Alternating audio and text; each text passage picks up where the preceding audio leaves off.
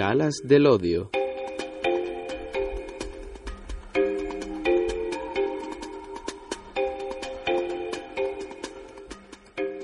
Buenos días, buenas tardes, buenas noches, allí a la hora que nos estés escuchando.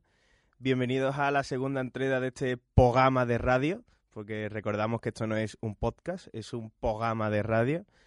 Y de nuevo tengo aquí a los dos cafres, al cafre de Cartaya, que hoy viene con su querido Tripaloski,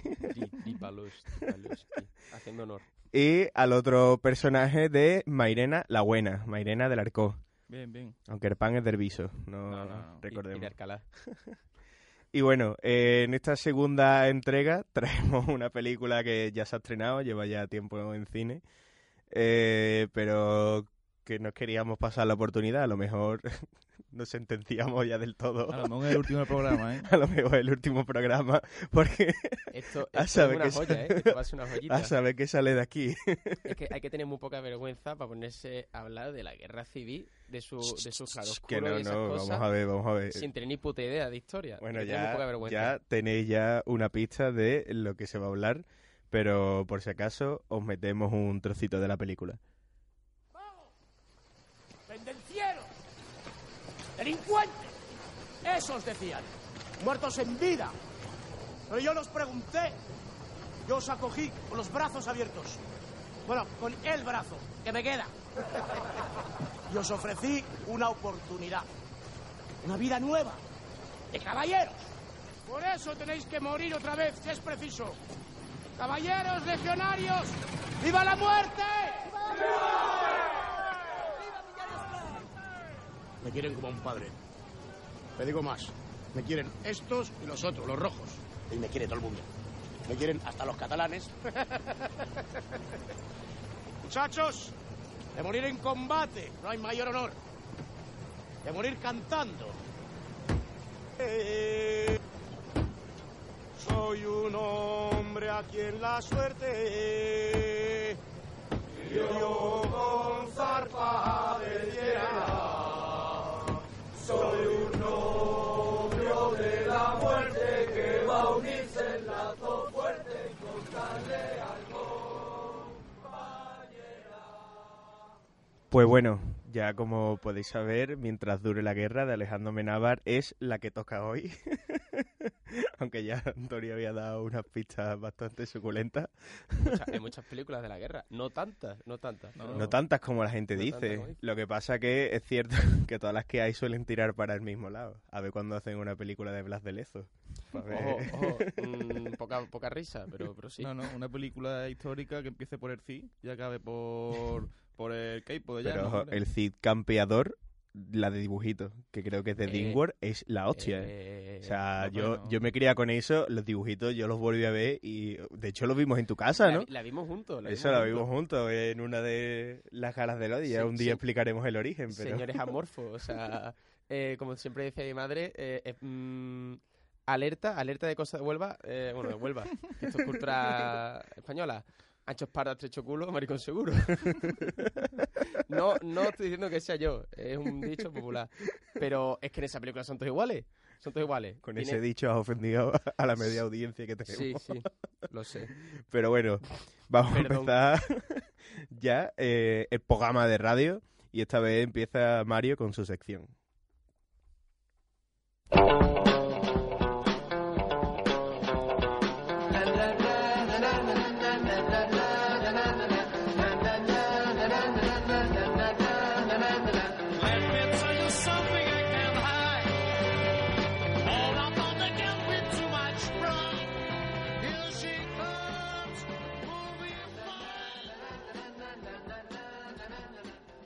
Bueno, yo, yo no me ando con chiquita, vamos a empezar fuerte. Bueno, vamos a hablar de, de ideología y de, de política, no, ideología. La, pri- la primera de canto.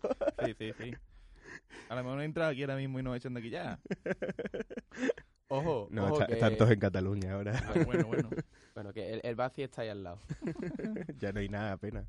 Yo quería decir si la pregunta era si es la película tan republicanista, entre comillas, como, como se presupone que es. Es tan Amenábar tan tan progre, tan izquierda, tan tan de eso. Es complicado, eh, o sea, yo creo que dentro de lo que cabe la ha hecho bien porque al bando de la derecha le ha tocado no, la, la fibra sensible y el de la izquierda se ha quedado como... pff, Es que eh, es Gili Tampoco- Progre, es como no puede ser más. Pero, pero ha tirado tablero. Podría haber sido mucho más, pero no ha sido tanto. exacto, ha ido, ha ido a lo fácil. Ha ido Yo creo, fácil. yo creo que se ha quedado en un punto, ni ha, ni ha llegado a, a darle por culo a los de derecha, ni, ni tampoco ha dado contento a los de izquierda. Se No, ha hombre, quedado a medio camino. Yo me creo todo lo que han dicho de, de que había una labor de documentación de la hostia. De hecho, eh, en una entrevista que, que hace Amenábar con Movistar, él dice que, o sea, antes de empezar la película, un colega suyo le habla de una biografía prohibida de Fidel Castro, se interesa por eso, empieza con Fidel Castro, se acaba, acaba en Rusia estudiando a Stalin y acaba haciendo la película de Franco. Dice que por eso se vició con los dictadores y acabó hablando del nuestro. Y de ahí la labor de documentación y luego ya encontró lo de Unamuno y decidió tirarlo por lo de Unamuno. Pero Esto, esto es como cuando empiezas a hacer el Werbu copiando, empiezas a copiar encima de lo que ya estaba escrito con lápiz. A ver, que no se note. Bueno, algo saldrá. empiezas a poner palabras en inglés para que cuando la profesora pase rápido vea que hay algo escrito.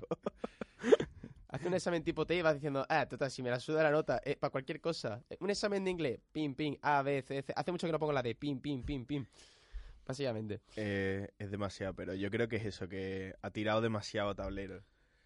Tú, Es más, es- esa era mi idea, ya os habéis adelantado, porque es que mi idea para rajar de básicamente es tirar tablero. El concepto tirar tablero. Pero ya. bueno, eso lo podemos ya destripar lo, lo- después. lo voy a cambiar por jugar a los bolos. Ya después elaboraré la idea con jugar a los bolos. Pero ideológicamente es eso, tira, tira mucho al republicano, quiere ponerle matices, tintes, claroscuros a los personajes. No, mal, mal, porque se le quedan totalmente maniqueos. Unos son luces, otros son sombras, y quieres hacerte aquí un juego de, de iluminaciones. Pero de cara.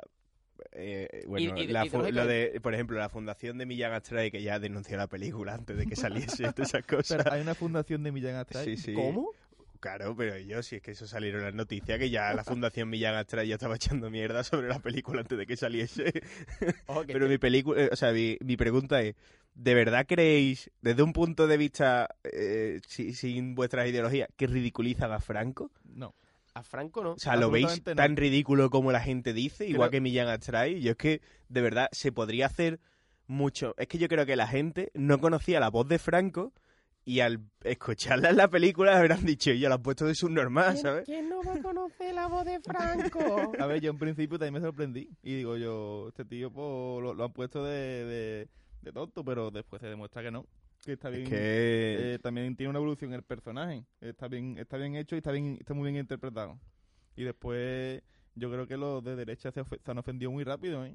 No. Es que no, no han dejado ni siquiera. o sea, yo creo que el público medio que ha ido a la sala mm, ha acabado reflexión. re- Bueno, eso es una de mis preguntas, que si al final esta película te hace reflexionar.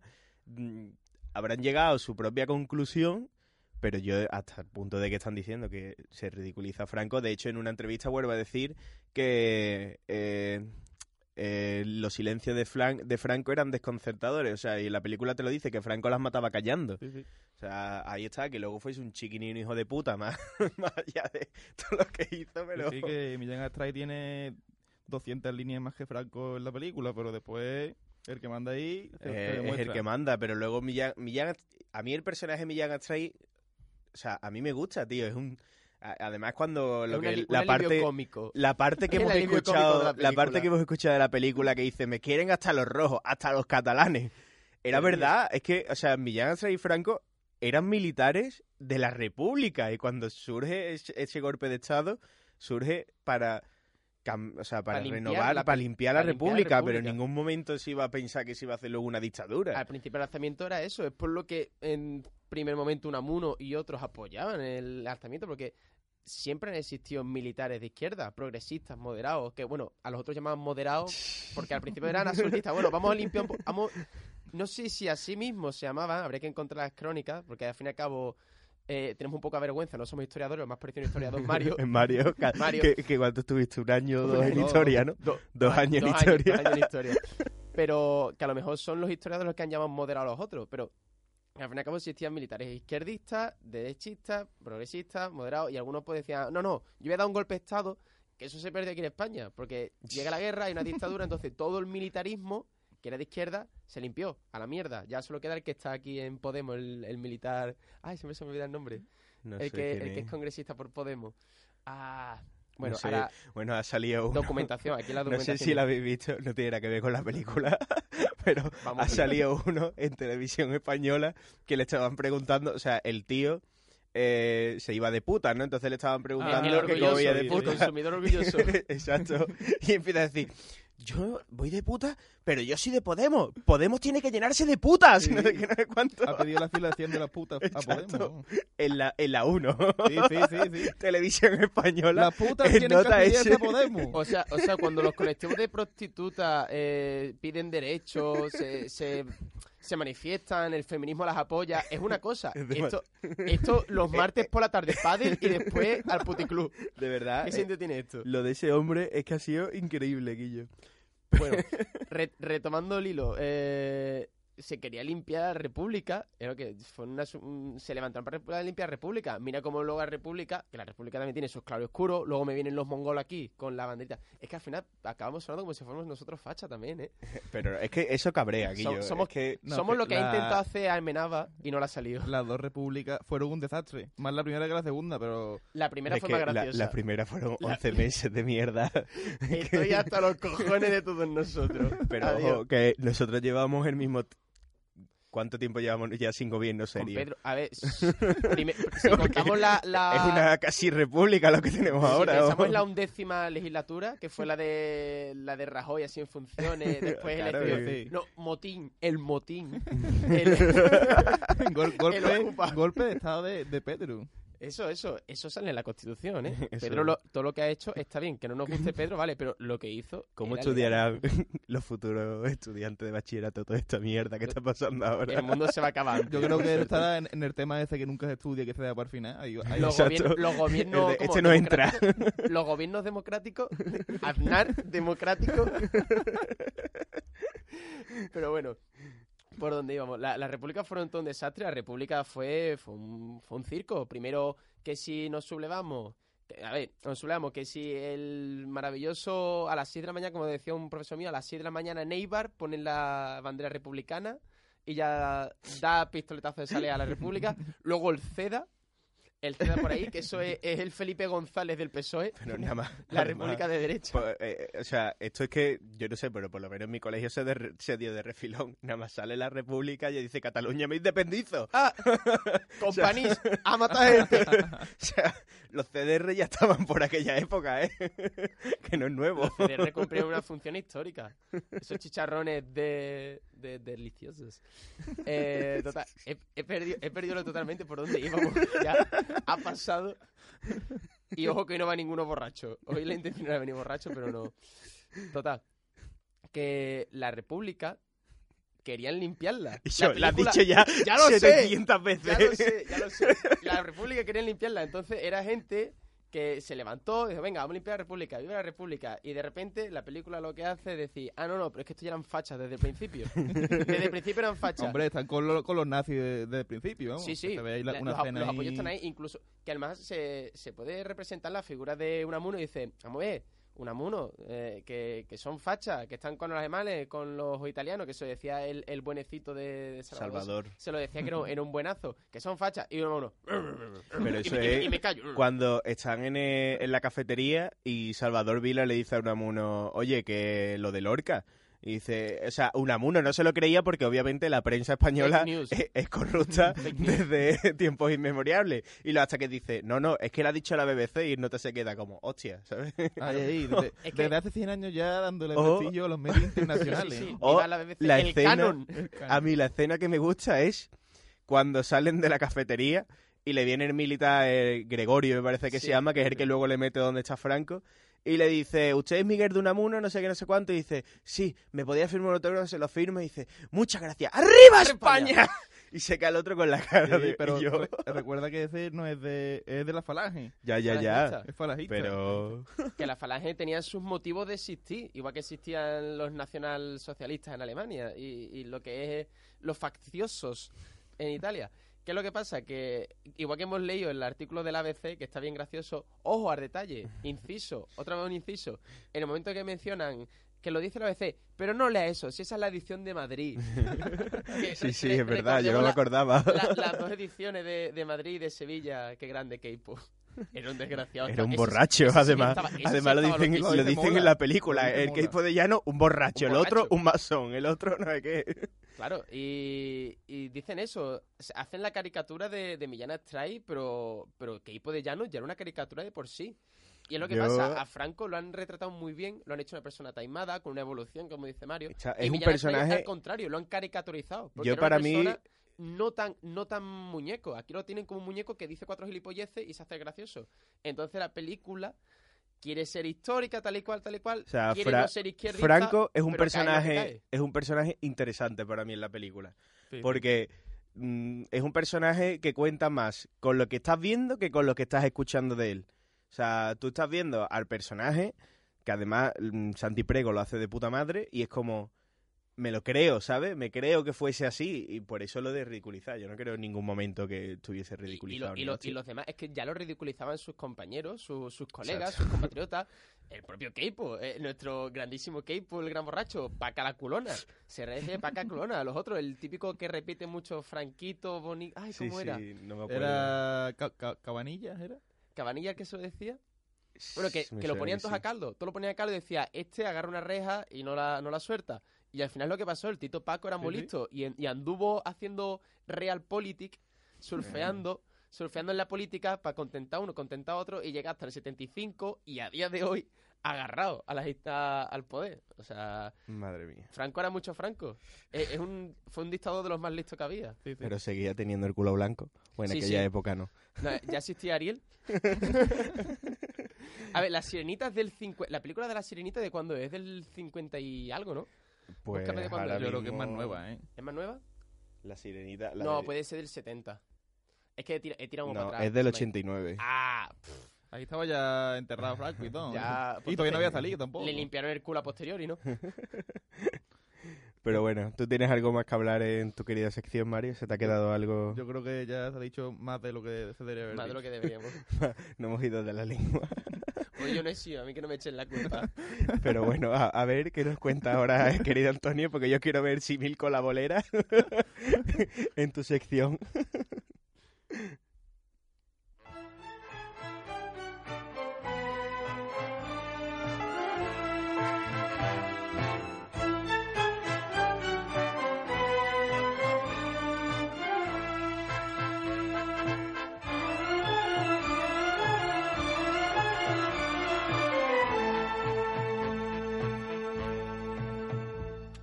No te pío, no me debes. Eso es lo que le decimos a Menaba. nada te pido, No nada te, hemos me debes. pedido, no te hemos pedido esta película, no era necesaria. Y el Pero si la ha sacado en un buen momento. Sí, sí, sí, le O viene de sea, yo putísima creo madre. que el tema taquillero ha sido por el momento en el que estamos. Le viene de puta... Yo creo que la tenía en el cajón, porque es lo que pasa. ¿Cuál fue el último que hizo? Fue, fue La regre- de no, regre- ¿Ágora no? no, no, regresión, Pero Regresión. después hizo el anuncio de Navidad. Ojo, Es ojo, verdad, eh, yo la- no me acordaba del idea- anuncio. La, la idea no es mala, lo de que viene una alienígena, el nota dice, coño, una rosa, me la voy a triscar porque no habla. Pero es alienígena. A ver, ya eso es para otro día, eso ya es para echarle de comer aparte. Y regresión, que la verdad, ps, ñe, que es lo que decía el padrino, un perro que te muerde siete veces, a la octava, si te muerde a la octava no es culpa del perro, es culpa tuya. el, el padrino dice que tiene dos películas y media nada más. Dos películas y media, pues no sé cuál va a ser. Pues creo que decía Porque, Te- Tesi, porque, porque mala- Tesi abre, los, abre los ojos y la, y la otra media no, no sé si era de Ágora ma- o... ma- mar- mar adentro, porque se tira Está- media película aquí. Ah. Ojo, que está a punto de coger a Dolor y Gloria en taquilla en, cuanto a recaudación. Ha recaudado 5,4 millones y Dolor y Gloria tiene 5,75. Pero a nivel español, a nivel mundial. Pues España. España, o sea, si son Porque 5 millones. a nivel mundial es muy gracioso comentarlo, porque tenemos en marca España, tenemos a Menaba, digo a Almodóvar, a Bayona, que en el mercado de Estados Unidos y fuera tienen mucho es nombre, que pero tiran mucho, no sé piensa por en qué. esta película en el exterior, el final, que te pone los cuatro tableritos explicándote Franco ganó la guerra, vale, dime algo que no sepa. Franco hasta 75, luego elecciones democráticas. Sí, ¿tienes ahí algún sonido de mm, comillas? ¿Tenemos algo de comillas? Mierda, no tenemos comillas. Da igual, tenemos las comillas. Eh, entonces, eso está claramente para el público exterior. Porque tú haces eso aquí dentro de España, vale. La gente dice, bueno, vale. la lo- gente no conoce, no todo el mundo conoce eso, ¿eh? No, ti- no tiremos, no tiremos del, del este ¿Cómo- tipo de decir, "Ah, la gente no empecemos?" sabe historia. Yo A creo que habrá gente que esta se crea que Franco fue un presidente de España, ¿eh? Sí, capaz, capaz. Pero vamos, Sobre todo los ah, yanquis, ¿no? Sí, a ver, eh, la ONU, él entró en la ONU, vino Eisenhower a visitarle. El plan Marshall, cabe, ahí está. Todos los presidentes yankees han sido pseudo dictadores. cuando Bueno, estudian las estructuras de, Fra- de Pantano, estudian a Franco. Los pantanos eran de la República. La seguridad social la inventó Franco, ¿eh? La- era la SS española. No, no practicaban con, con los presos y los congelaban y les hacían... eh, Aquí no había presupuesto para la Aquí, botomía. aquí solo se quedaron en darme mi insulina. Total. Entonces tenemos una película que funciona tanto a nivel interno dentro de España y a nivel externo, que es lo que comentábamos antes. Estados Unidos viene, te hace una película de época, no historicista, a, lo mejor bélica, pero son de época y funciona porque no tiene que ajustarse a la realidad. Te construye un discurso dentro de esa época y tú dices, vale, la ambientación está bien, las cosas dan el pego. Si fueran en el 1600 dicen par 10 y digo, vale, lo compro, ha dicho par 10, da el pego. Entonces, tanto aquí dentro de España funciona, la gente ve X cosas sucediendo, X falangistas por ahí, Franco, eh, Unamuno, gente bestia con traje, ese ambiente añejo que si lo pones un pequeño tono sepia ya es lo que harían los Pero yankees. hay cosas en la película que están tratadas tan sutilmente que a mí me sobran. O sea, la, la relación con los nazis, que yo mm, alárgala un poco más, ¿no? Porque al final luego los nazis hicieron lo que hicieron aquí. Entonces ya estamos yendo a la idea de tirar tablero o jugar a los bolos. Ojo, entonces Eso. funciona fuera. Desa- desarrolla esa te, idea. pon- te pone el cartelito. eh, el cartelito que te explica luego la historia. Entonces tú ves, estás en, en Florida, tu padre se llama John Winston, tú eres John Smith y has visto la película de un- sobre la guerra en España. Y dices, ah, sí, sí, eso pasó. Y ves el cartelito y dices, ah, pues mira, me han construido historia y luego esto acabó así. Eh, es una película simple, tira tablero, te está contando una historia, como ya hemos mencionado, los matices, los claroscuros los deja fuera y te coge a X bolos, a X personajes y te los coloca aquí, en la parrilla de salida. Bueno, la parrilla de salida no, en, en el tablero, en, en, En la pista. en la pista. Y, y coge la bola. A mí nada coge la bola y dice, ¿qué voy a hacer con estas personas? Les voy a dar una evolución clara, los voy a retratar como fueron realmente, porque Millán Astray no era un, un borrego. Bueno, eh, tú para llegar, para llegar no para ser militar, para ser militar, nadie era tonto. Que pues ya no sería un borracho, pero si llego ahí sería o yo por creo- enchufe o porque te lo has Mm, ganado. Yo creo que Millán Astray era un personaje tan complejo, porque además eh, mm, este hombre, Eduard Fernández, lo dice en las entrevistas. Era un personaje muy inteligente y complejo. Entonces, era un personaje tan complejo que al coger algo tan breve en la historia, no te da tiempo a desarrollarlo bien. O sea, no le das pie a la gente a, a, a mostrar la inteligencia. Si lo primero que lo muestra es diciendo que le falta un brazo, pegándole golpe al coche, cantando el novio de la muerte, Entonces, es que es normal. lo o sea, conviertes en un personaje. Lo estás convirtiendo ya en, una en, un- en un bolo. En, en- en el pivote. Lo estás convirtiendo pero lo has hecho por necesidad o por por hacerlo así. Ah, porque luego pensemos que es Amenábar tirando de discursito, discursito diciendo, estos son los malos, estos son los buenos. Entonces, si tú caricaturizas al malo y lo pones de esa manera a un a un cojo, mulat, eh, tuerto, manco, haciendo el gracioso, queda gracioso, como el personaje lo hemos hecho, un alivio cómico, queda así. Es un hilo conductor que tienes aquí a Franco, así con su miedo, con su perspicacia, pensando, y el otro en plan, tú tira para adelante, Paco, Es que tira para adelante. Con Millán Astray, o sea, la escena donde creo que fue, es que la vi hace tanto que ya no me acuerdo. La escena con un amuno que como que le amenaza, como, sa- como dice, oye, tú escribiste un artículo que no sé qué, no se sé van a cuánto. echar la foto, ¿no? Claro, ese tipo de escena yo habría metido más porque te da a entender de que, hostia, que está ismado. claro, de que- que en notas gracioso, pero que cuando te va a dar Claro. no te mete un tiro de Le- milagro, ¿sabes? Le dan una, una coletilla en la película que es cuando dice lo dejo ahí, que lo dice unas pocas sí. veces en la película. O cuando explica lo de, creo que era la palabra malaca, lo de la suerte que Sí. no le rozaban las balas.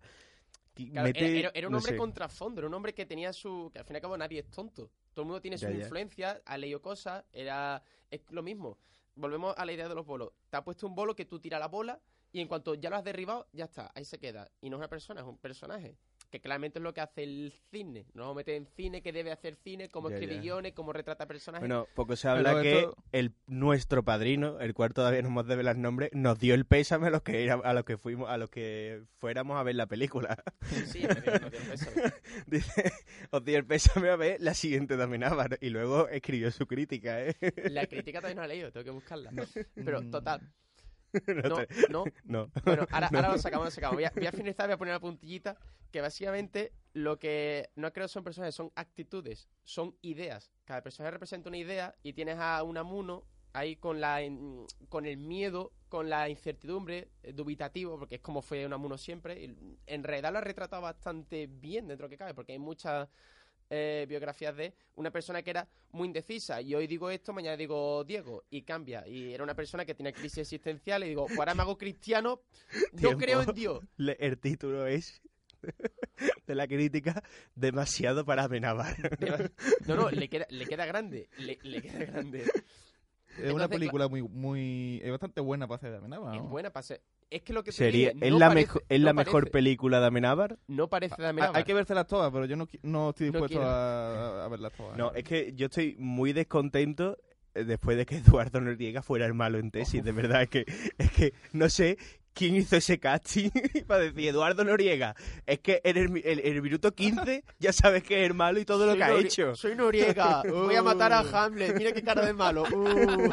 Es que, de verdad, eh, eh, es que no, tío, o sea, no puedo. Noriega mete que no haga más películas, ¿eh? Noriega, O que no haga de Noriega no rueda, no, no rueda, no rueda.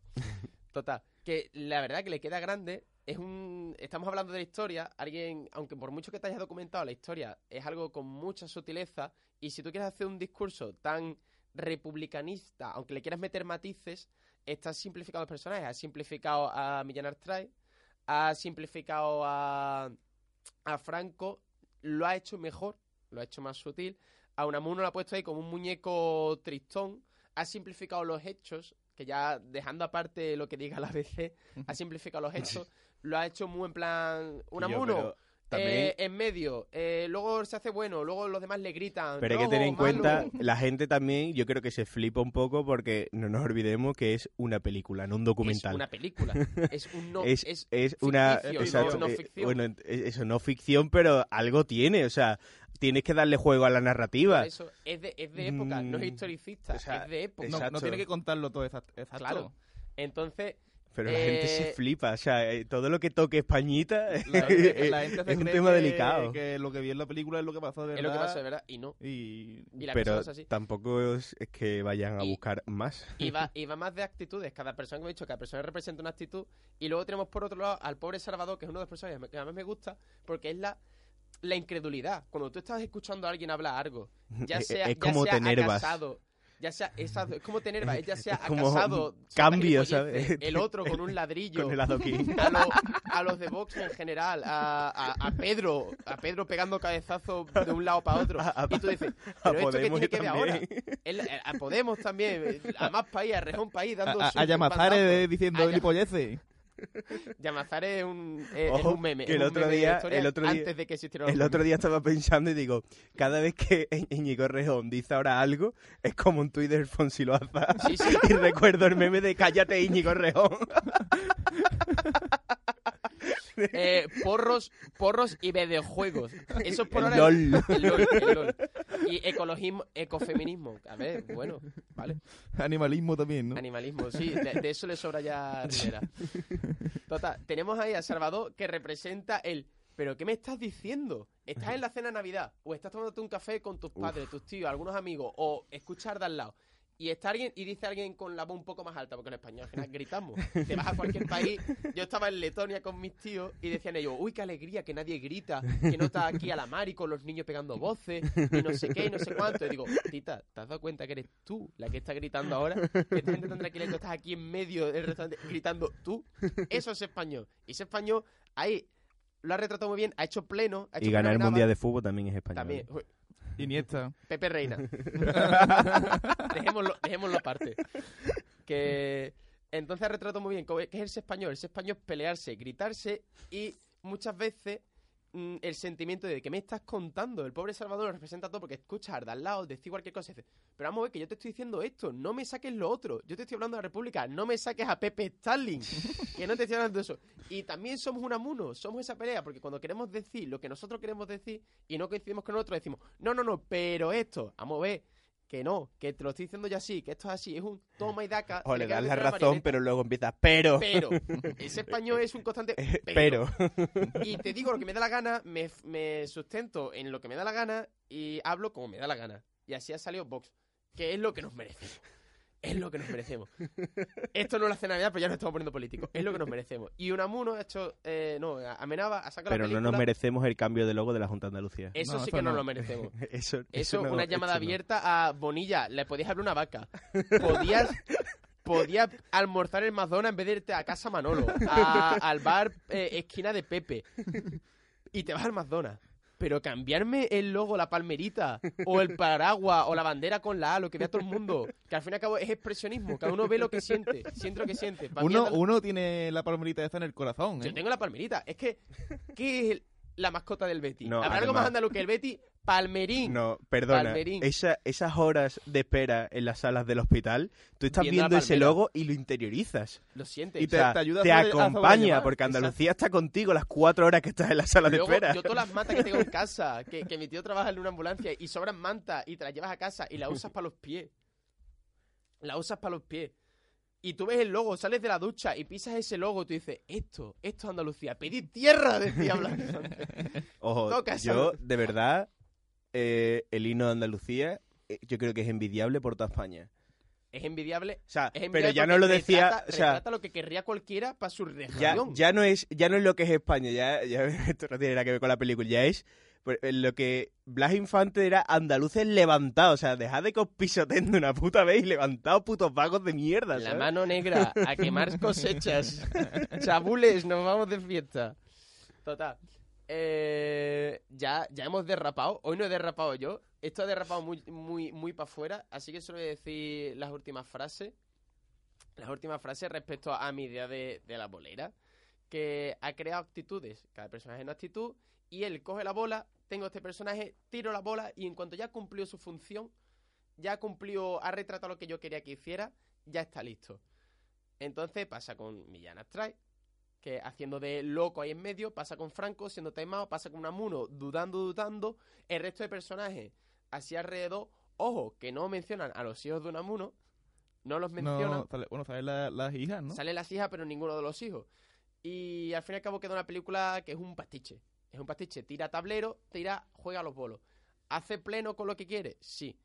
Pero al fin y al cabo es de época, no es historicista y se queda en lo que se queda. Digamos que juega con, los con las vallas estas levantadas en, la- en los bolos para que no se salga Exacto, la, la exacto bola, ¿no? se, se va para los lados. Eh, eh, ¿Quieres jugar cuando juegas a la Wii y tú tiras la bola al otro? Al otro lado, ¿te quieres hacer vacilón y tiras al- a, a la otra pista? Pues más o menos así.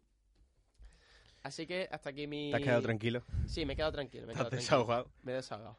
A ver... Me han robado la batería del coche. Como me enteré y era yo, te verdad, el este, pecho. este, este programa va dedicado al coche de Antonio Naranjito. Lo, lo que recaude- re- recaudemos era para comprar una batería. pa pagar de la segunda batería. mano. Si alguien algún día escucha esto, si, si una, una unidad de personas escucha este programa, de verdad que se ha grabado una semana tarde porque me robaron la batería del coche. Y estoy Totalmente. de luto todavía.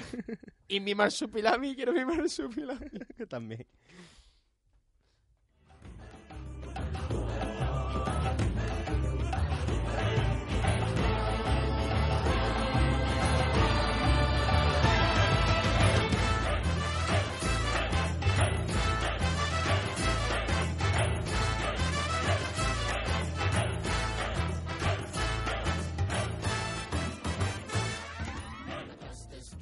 Soy fan de los Umpalumpas. Yo lo primero que tengo apuntado para, para hablar hoy son dos palabras, ¿vale? Os las digo y quiero... Que el, que- el programa ya se ha alargado, ¿eh? que Y tú traes lo tocho gordo. Sí, sí, pero bueno. Niño prodigio. Así definen a Amenábar. ¿Quién? En general, ¿lo consideráis factible esa definición? A ver, si mm, por niño prodigio se refiere a que se hace su propia música, Que no, es ahorra- no, no hables de la Que, música. que es ahorrarse, no sé si es ahorrarse dinero o decir, sí, sí, vamos a destinar este presupuesto para música y luego hacer así con la mano. Recordemos que el músico es uno de los que cobra derechos de autor de, de una obra audiovisual. Eh, eh. Para llevarse el En vez doble. de pagarle a nadie, me lo hago yo. Yo me lo guiso, yo me lo como. Yo me lo cobro. Pues bueno, yo en esta que es la séptima película de Amenábar, o sea que no se queda corto, yo me quedo con una frase que es cuando está Unamuno en el Parainfo Med con la, con la frase típica, dice, este es el templo de la inteligencia, mi templo. ¿Consideráis que las universidades de hoy en día son el templo de inteligencia? Mm, Tú has visto ahí, Unamuno era el rector de la, de la universidad y quién es el rector de nuestra universidad. No vamos a hablar del resto de la universidad. Yo solo Pero es como que se ha el- perdido esa esencia. el decano de esta facultad fue el padrino. Y era lo mejor que podía haber deseado. Exacto. Lo mejor que podía haber deseado. O sea, no, que nuestro padrino fue decano. Sí, sí, que lo ha sido. Eso, ha pero que lo has dicho al revés. no Sí, se ha sí. entendido. No se ha entendido. Bueno, que, que quede claro. Que esos son los típicos de. Los, los típicos intelectos que se merece una universidad. Claro. No cualquier chupatinta. Como el, como el ayudante de, de Unamuno, ¿no? Exacto. Totalmente. Que, que llega así con los papelitos así.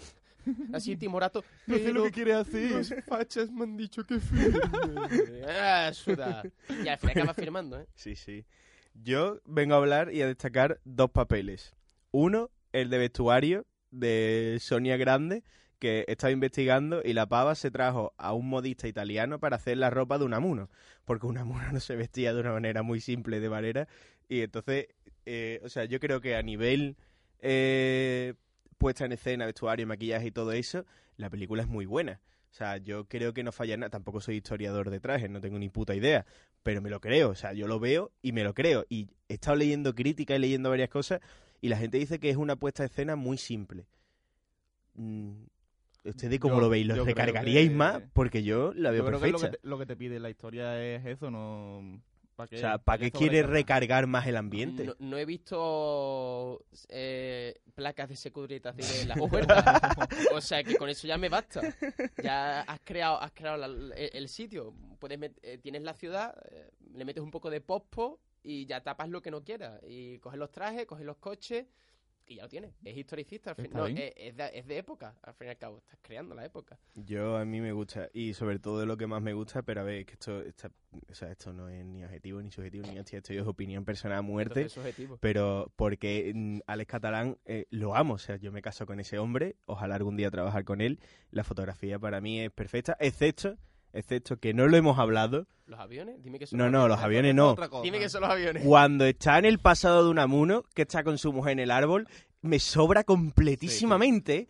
Y yo, me- pero me sobra a niveles de que te corta el rollo, de, es Y que es te muy corta el ritmo. irreal, Tiene- irreal. Es onírico, tienes que... Al Sí, me da igual que que sea yo te lo compro, todo lo onírico, todo, todo, todo lo que tú quieras David te lo compro, pero me sobra. representando el interior de una muno. Y yo no, Adiós, David me sobra. Igual ya cuando estaría todo fumado en la cama en nota y se levanta eh, la cena del sueño, que empieza a divagar, que es como que está levantado pero sigue en la cama, eh, el de cruz. plano. Yo, Yo- para mí, Yo lo veo bien. ojo, mi interpretación de eso, yo no tengo ni puta idea de lo que quería decir, pero mi interpretación era como la pérdida de la fe en la religión.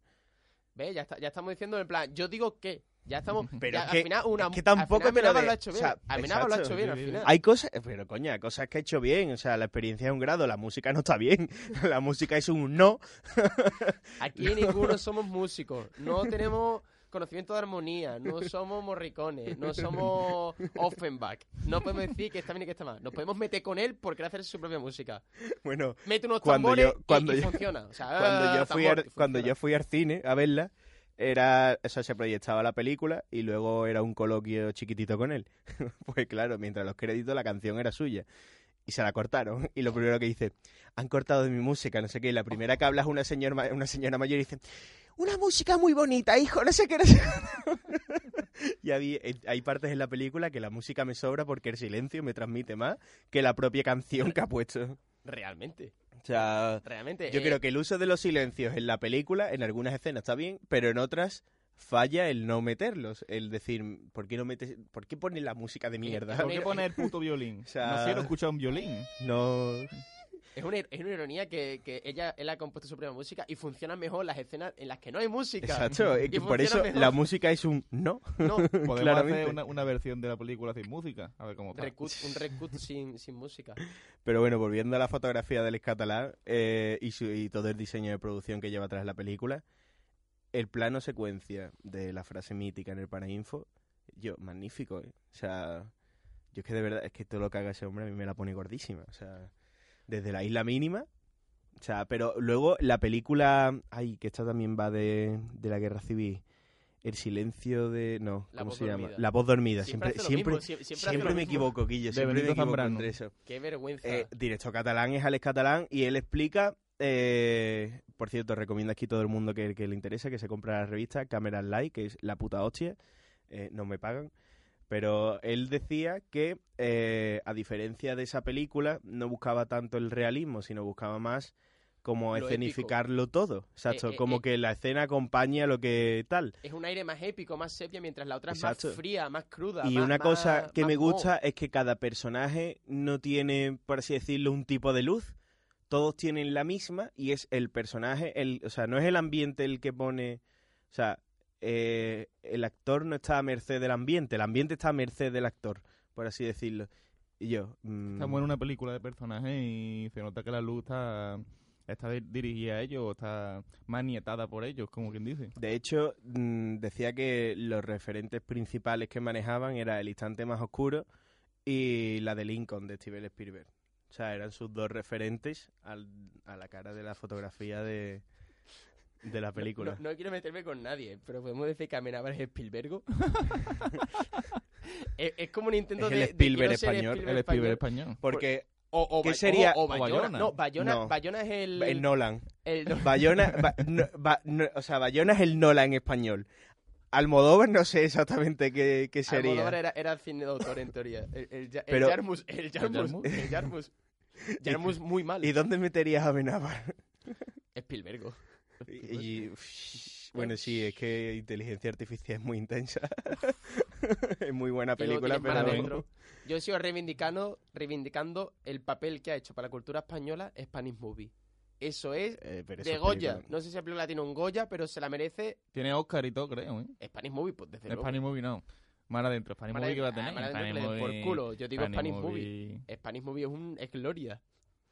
Bueno, yo aquí tengo también apuntado que me pareció brutal la interpretación de Carra Lejalde, o sea, muy buena, pero me gustó más la de Edward, de Millán Astray, me gustó mucho más.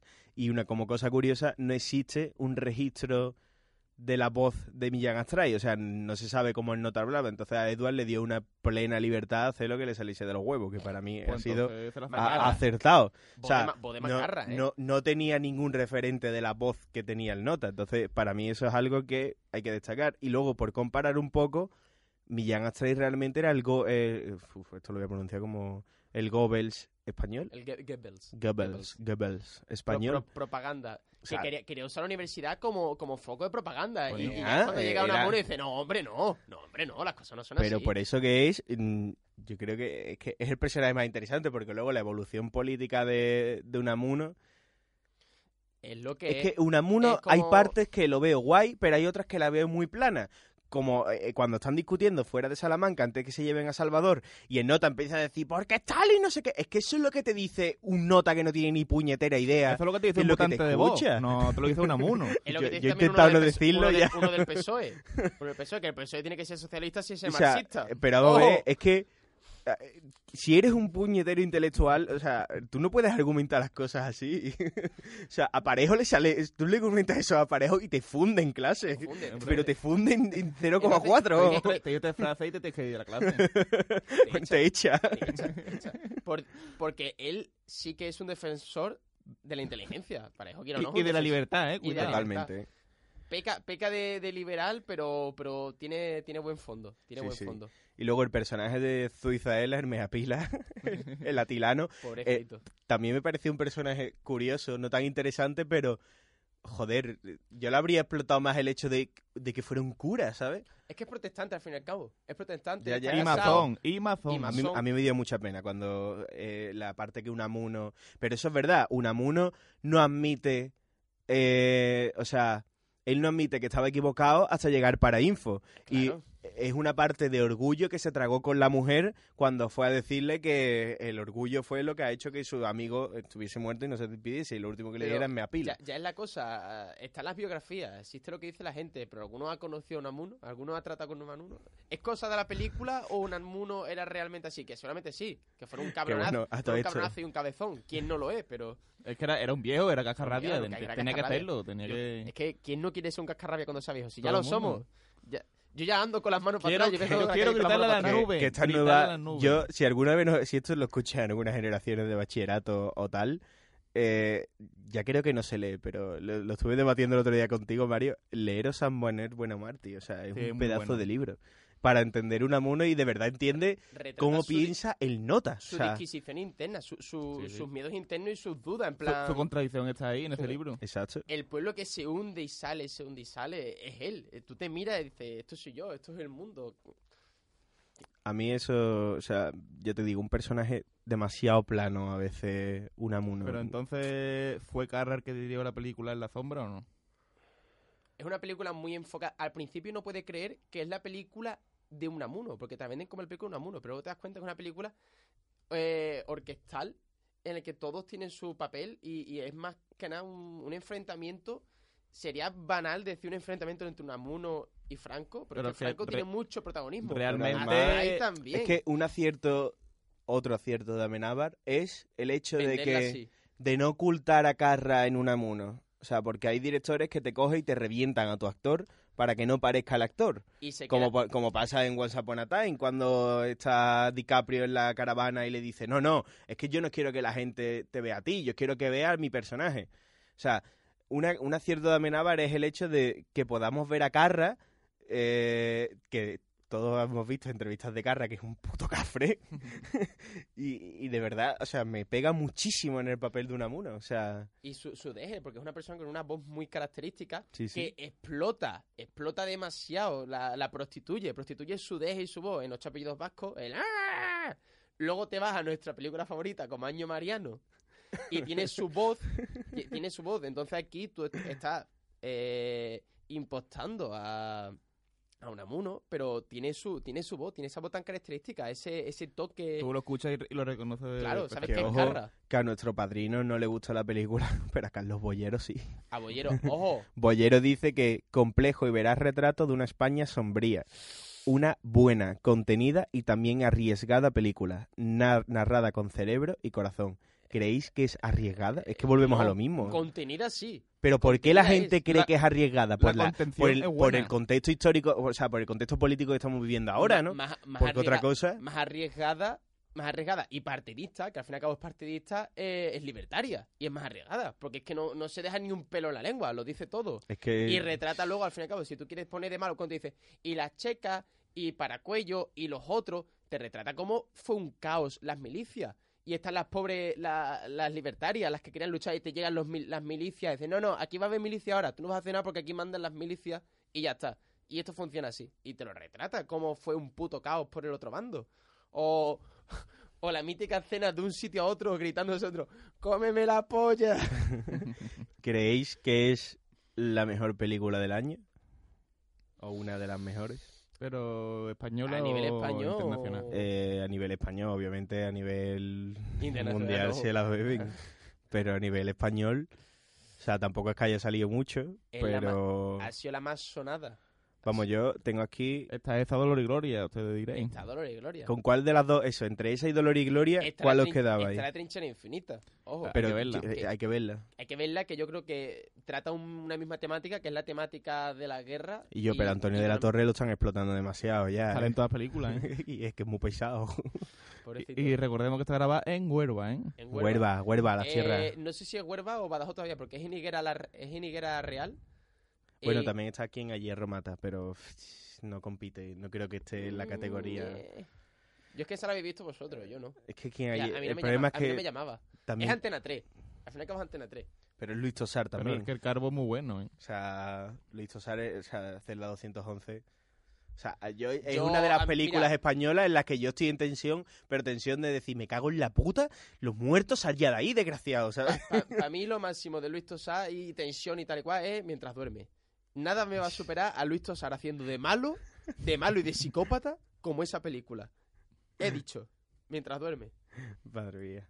Pero nada, eh, eso, la pregunta que había hecho antes, creo que fue en tu sección, Mario, de ¿creéis que la gente, cuando acabe la película, ha reflexionado? Porque yo he leído los flipados esto en Twitter diciendo, escuché después de la película un silencio, nadie aplaudía, todo el mundo estaba... Y yo, ¿De verdad creéis que la gente que ha visto la película, que son bastante, ha reflexionado con ello? Primero, aplaudí las películas y lo que voy a decir, ya os dejo a Mario, aplaudí las películas es de Garrulo.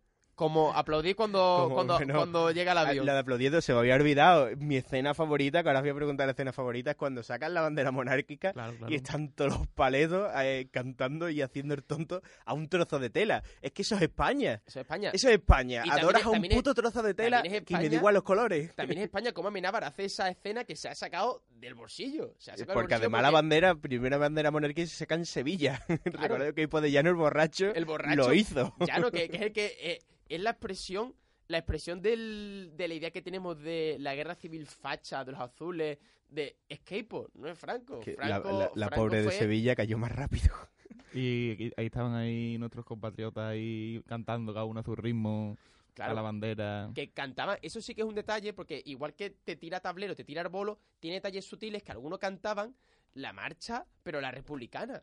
Sí, sí, lo que su las letras la o sea, republicana. Otros hacen, también es una buena idea, es un retrato, porque es que hay tres niveles. Lo que es obvio y es Amenábar tirando a tablero, otras cosas que son muy sutiles y otros aciertos que están en medio, que es cómo te unen las dos cosas. Y es Pero la ¿qué tira, la ¿qué tira más? na, ¿Los aciertos na, o los fallos? los fallos. Los fallos, claramente. Los aciertos Para- son muy sutiles. Y para ti, Mario, ¿qué tira más? ¿Los aciertos o los fallos? Yo creo que tiene más aciertos que fallos esta película. No digamos fallos, porque no son fallos, son licencias. Son licencias, Vale. También, básicamente. también. Por ejemplo, el plano este de los aviones volando es horroroso. Yo pero- que había, había dinero y había que invertir. Bueno. Había dinero. Que tú lo haces, tú, tú, que has hecho un máster de mierda, lo haces mejor. No, no, no. Eso, eso tiene su dificultad y es muy tocho. Vale, No tanto hacer el avión como los putos materiales del avión. Pero se puede hacer mucho mejor, porque es que parece Sí, plastilina sí. el avión. Además, tú te ves ese que- plano y se sabe perfectamente que se ha hecho a través de, de un programa en 3D. O sea, que no es, no es realista como para meterlo. creo yo. sobra. Sobra. Pero luego está muy Había guay. dinero para coger La verdad. pero no, la escena donde está Franco con su hermano, Nicolás, sí, Nicolás, eh, y le dice, eh, Nicolás, hace, Nicolás, hacen falta varios años para limpiar esto.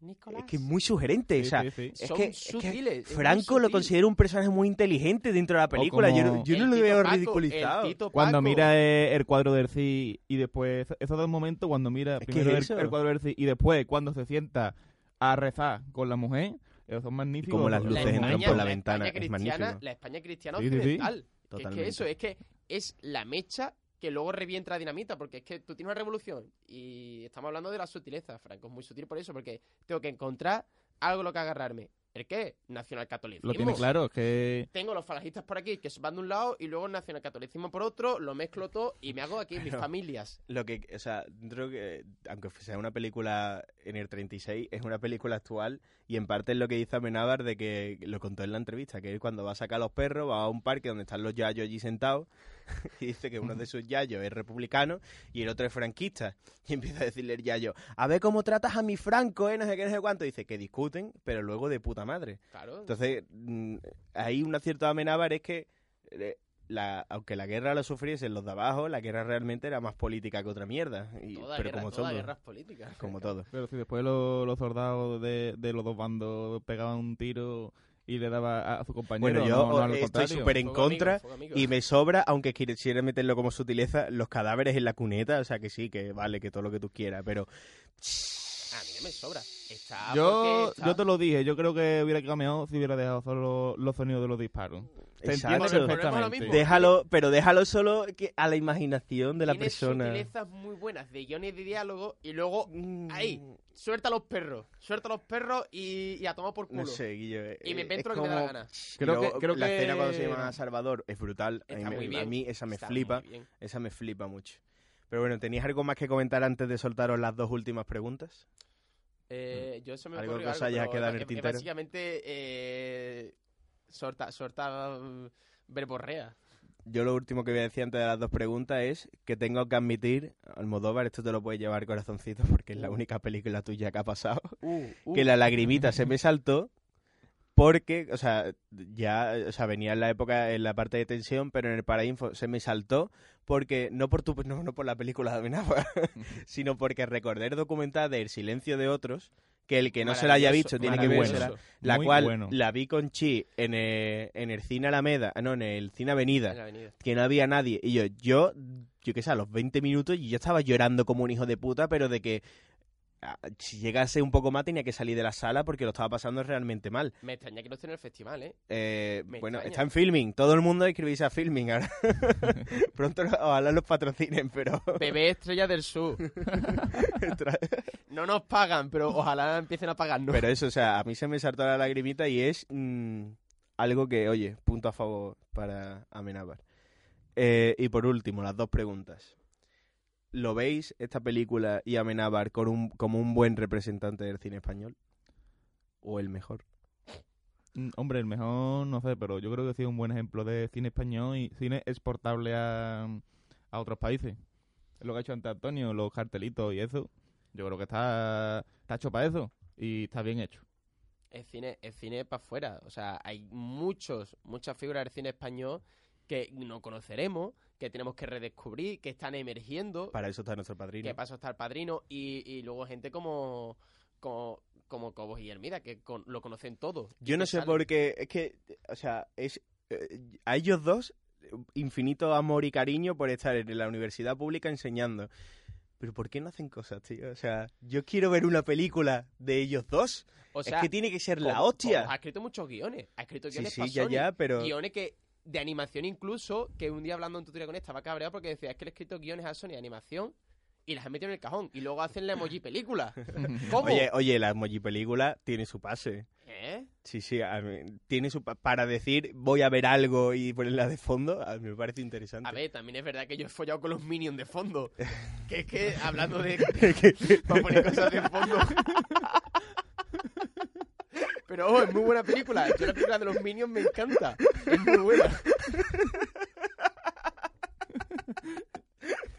También, también me duele decir lo que me ha pasado con el espantatiburones. Me, me- da pena porque dejé de ver el espantatiburones para hacer lo que hice. Bueno, ya está. Y no estoy orgulloso. Vamos a cambiar de tema y suelto la última pregunta, que ya con esto acabamos el podcast, el programa de radio, Po- pogama. perdone. Y es si esta película la compraríais en físico. No.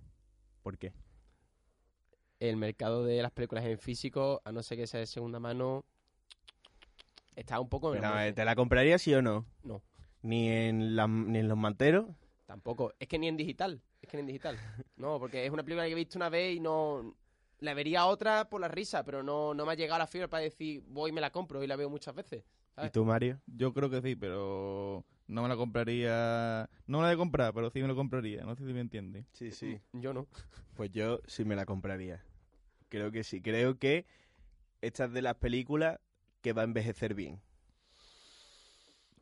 Sí, ahí no Va- te, ahí está, no te muy, quito la razón. está muy castigada, ahora va a estar Está- muy está castigada, pero va a envejecer bien la Es lo que película. pasa es que ti- tiene licencias muy gordas y cosas muy obvias, cosas que nos gustan, pero es que con el tiempo vamos a ir viendo y a lo mejor le perdonamos las cosas obvias y gordas, que al final nadie es perfecto, y las sutilezas, las cosas buenas, porque al final es lo que hay que hacer en la vida, no machacar lo malo, alabar lo bueno. Entonces, en verdad, ojo, y paréntesis, que este, este programa es para machacar lo malo, no para alabar lo bueno, se nos está yendo, ¿eh? Se nos está yendo, que esto es para machacar. Es que tenemos que entonces coger películas para machacar. Hay que machacar, hay que. Es que esta película es machacable, Es pero. muy machacable, es machacable. Pero no hemos dicho nada tampoco, ¿no?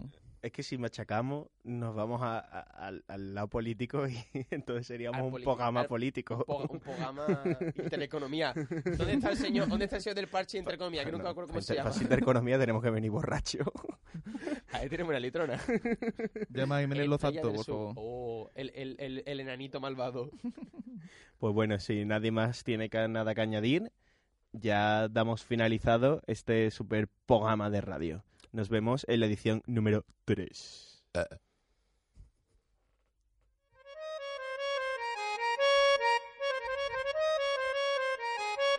Sull'orlo di una strada, una gara di follia contro il sipario amaro della xenofobia. Canti d'agonismo, di emozioni da spartir, di cori lastricati, di coscienze da venir. Danza sulla storia we stop here.